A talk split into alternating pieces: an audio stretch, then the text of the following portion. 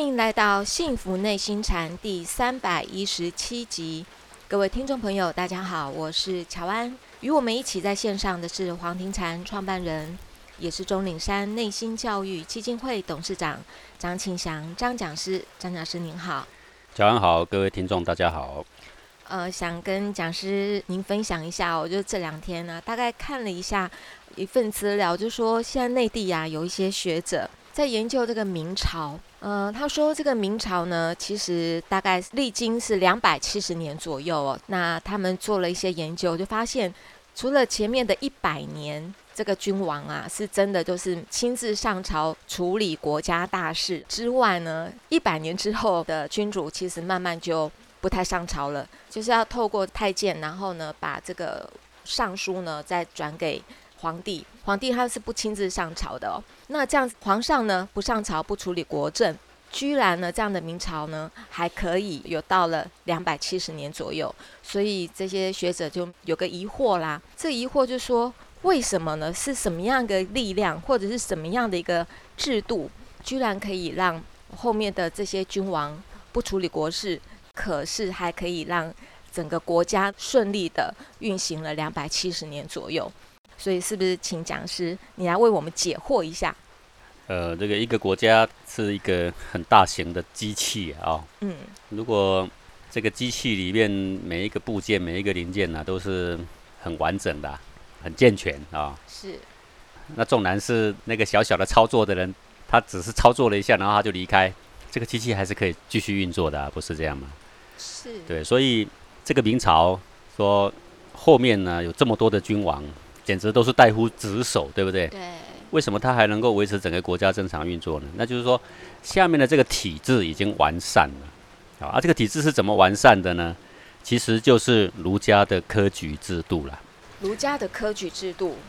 这个科举制度呢，它就是真正的选贤与能啊。哦，他把这个寒窗苦读十载的人，古代说为求功名吗？这当然也有这个成分。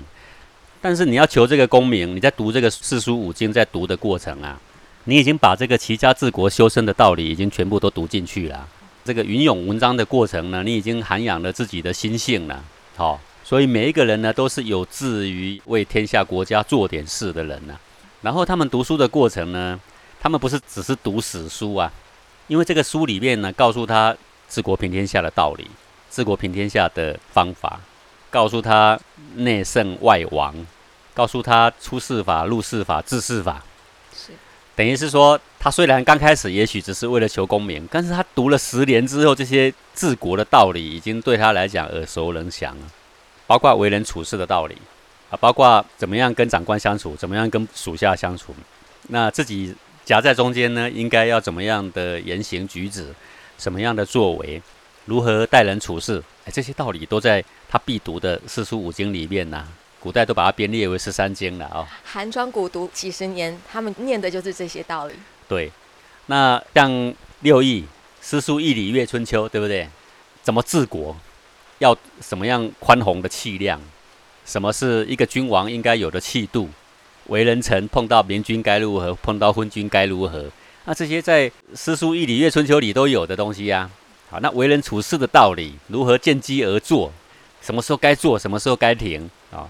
这种见微知著啊，事情还没到就已经在他头脑里啊，已经明了未来的发展了。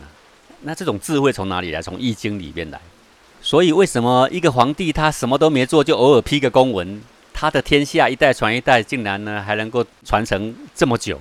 这就是因为他的体制健全呐，所以就能够这样。所以我们现在的人动不动就要批评以前的这个科举的制度。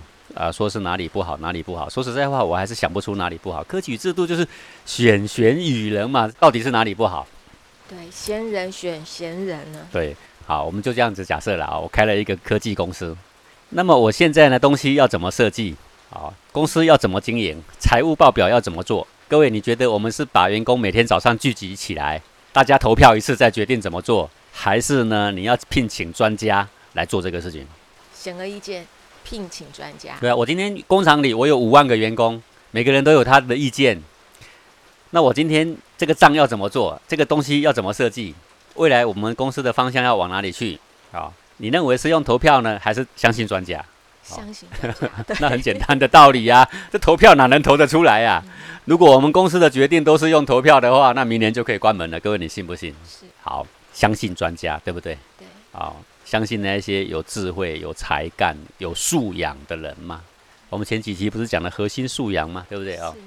就是你对各行各业是不是要有素养，也是要有素养啊。好，那既然一个公司都要相信那些贤能的人才能够治理好，那我请问你啦，那一个国家比一个公司大还是小？当然那大太多了吧？？那要治理好一个国家里面所需要的精英，是不是应该要是精英中的精英，对不对？那治理一个国家的问题是如此的复杂，比一个公司复杂的多嘛？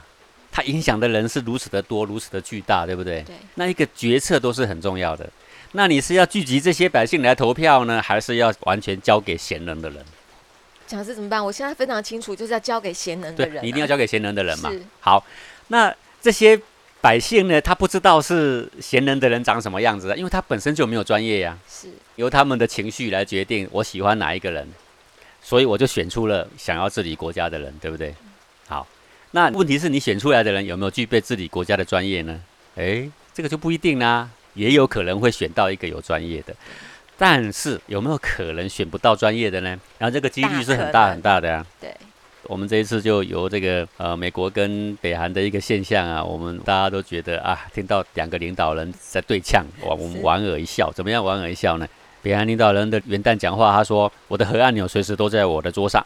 好，美国别想再欺负我了。是好，结果美国总统川普也听到他说：“我也有一颗按钮，而且比你大，肯定比你更好用。” 你就会发现没有素养哦。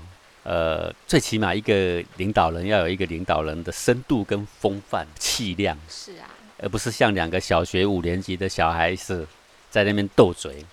他把这么大的国家交给一个这么肤浅的人，各位你担不担心呢、当然很担心呐、担你会说，哎、那个张先生，你怎么说人家肤浅呢？那我要反问你呢，那世上没有肤浅的人吗？那肤浅的人该长什么样子呢？该说什么话呢？在你认为是世上没有肤浅的人吗？那谁来治国都可以，那何必选呢？就按照清朝以来的制度，就让他继续延续就好了，又何必推翻他呢？那肯定就是有不贤明的人，是对不对？好，不贤明的人，我们却偏偏把他给选出来，这时候怎么办呢？难道我们要再选一次把他丢掉吗？问题是你再选一次，你可以把更贤明的人找出来吗？好，这个就很困难，对不对？好，那么我们国家可以完全交给一个人吗？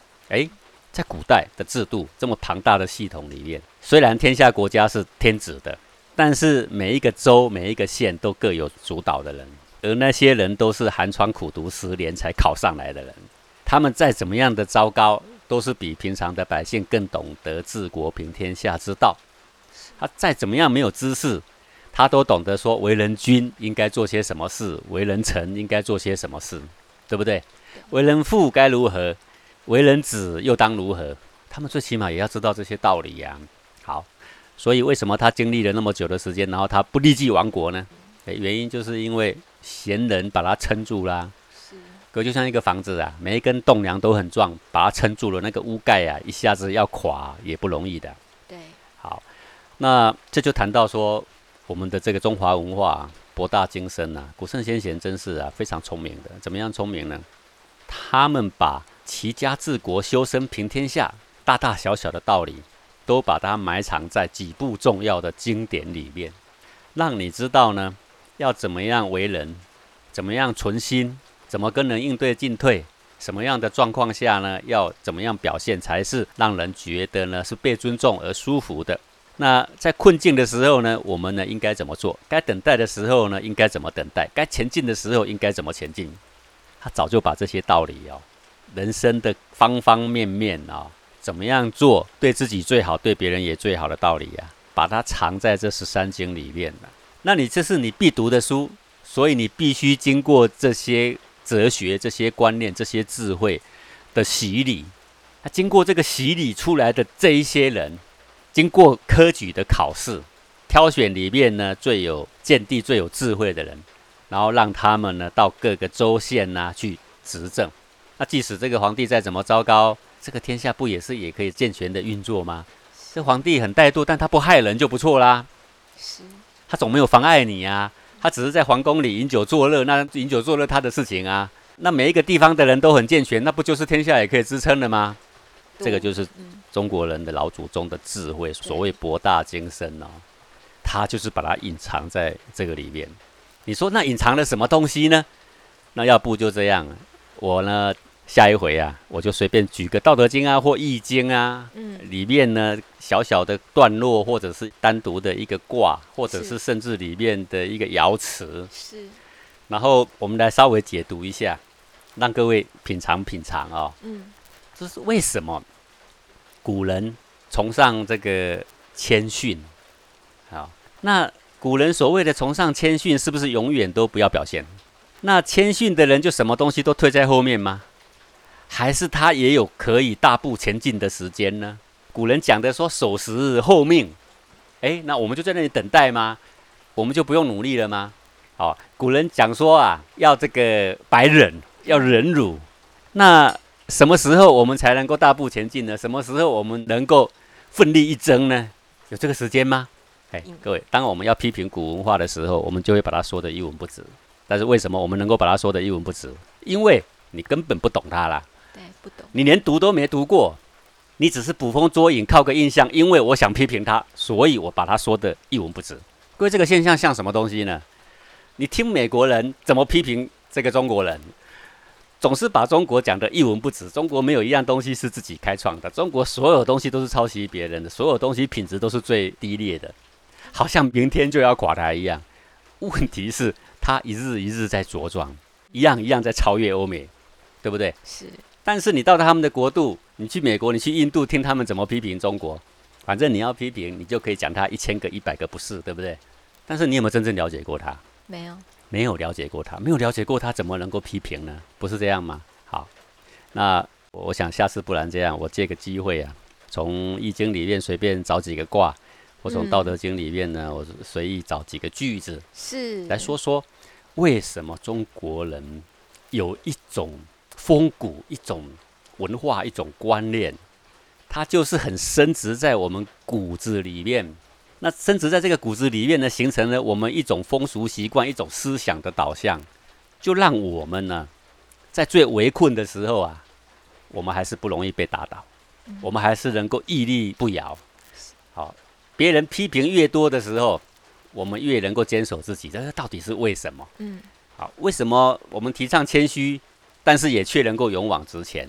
为什么我们提倡要退让，有的时候也要奋力一争？为什么我们提倡说都不要贪？诶，我们又要劝这些读书人，又要出世，又要让他们出来做官。我们要放下名利，我们不要一面的贪高。